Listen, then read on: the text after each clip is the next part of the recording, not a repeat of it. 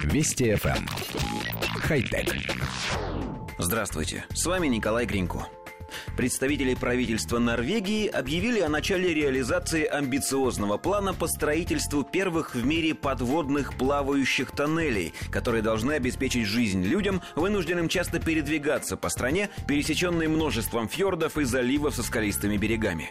В настоящее время единственным способом осуществить такое путешествие является движение при помощи череды паромных переправ, но это крайне неудобный и отнимающий массу времени способ.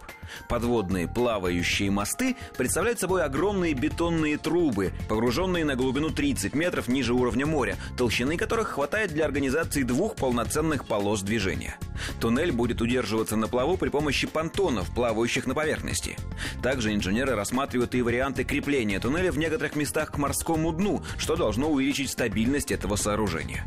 Каждый такой подводный мост будет состоять из двух параллельных труб, в каждой из которых организует две полосы движения в одном направлении.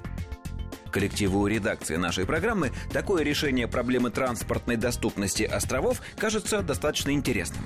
Согласно пресс-релизу, строительство мостов в Норвегии – дело хлопотное, дорогое и не всегда возможное, и причина тому те самые крутые скалистые берега.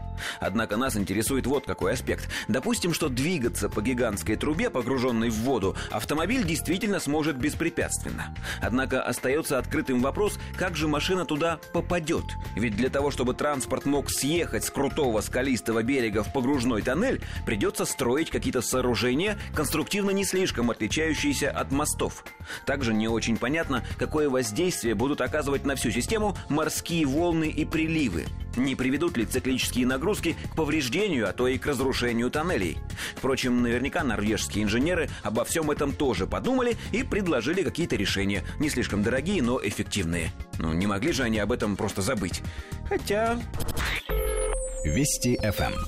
Хай-тек.